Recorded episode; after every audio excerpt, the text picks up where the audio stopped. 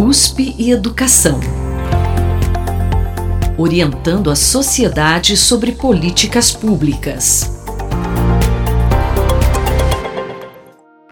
O analfabetismo no Brasil ainda é muito preocupante. Segundo a PNAD contínua do IBGE, em 2019 o país tinha uma taxa de analfabetismo estimada em 6,6% para pessoas com 15 anos ou mais. Pensando nisso, foi instituída a Política Nacional de Alfabetização, PNA, em 11 de abril de 2019.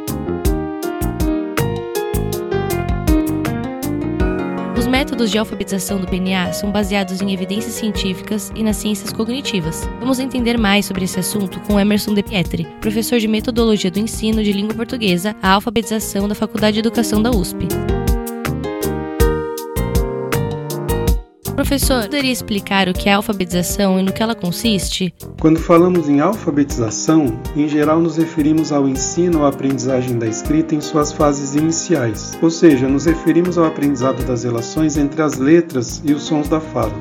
Mas é preciso considerar também que a alfabetização está ligada às práticas de letramento, que dizem respeito aos usos que fazemos da escrita socialmente. Os estudos têm demonstrado que o processo de alfabetização tem melhores resultados quando associados a práticas de letramento, como a leitura feita pelo adulto junto à criança, a manipulação pela criança de livros, revistas e outros objetos escritos, enfim. A participação da criança em atividades diversificadas que envolvam a escrita é fundamental para a alfabetização. E Emerson, pensando na Política Nacional de Alfabetização, o que significa métodos de alfabetização baseados em evidências científicas?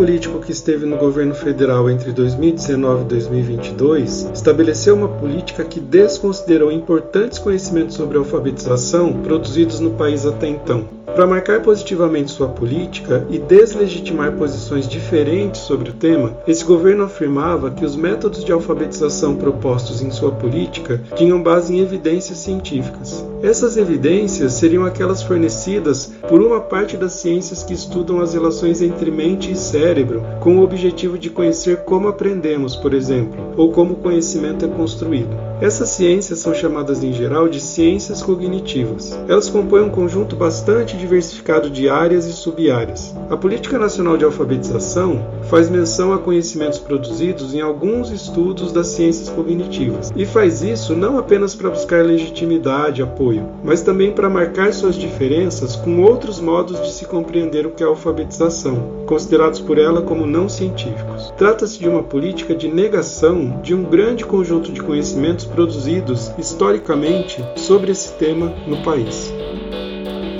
Professor, em 2020, durante o auge da pandemia, foi lançado o Grafo Game, um jogo que serviria de reforço para a alfabetização. Ele funciona? Qual é a sua opinião sobre isso?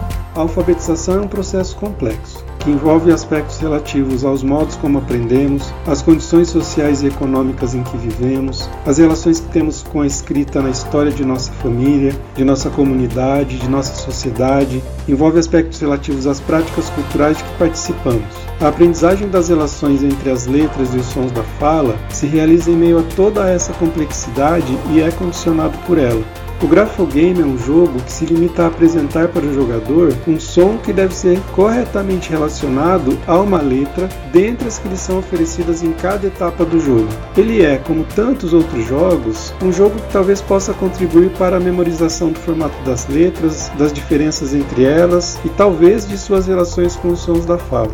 Se a gente considerar a complexidade que envolve a alfabetização, não devemos apostar que um recurso como esse contribua de forma decisiva para ela porque a alfabetização é um processo muito mais complexo do que o que o jogo supõe e demanda dedicação contínua de quem ensina e de quem aprende. Depende do conhecimento especializado de quem alfabetiza, depende de investimento público em condições dignas de trabalho nas escolas, enfim, não há soluções milagrosas.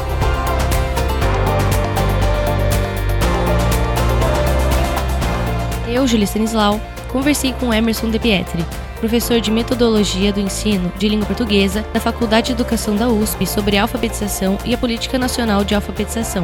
Fique por dentro deste e dos outros episódios do Boletim USP Educação em jornal.usp.br, qualidades e nos demais agregadores de podcast. Até lá! USP e Educação. orientando a sociedade sobre políticas públicas.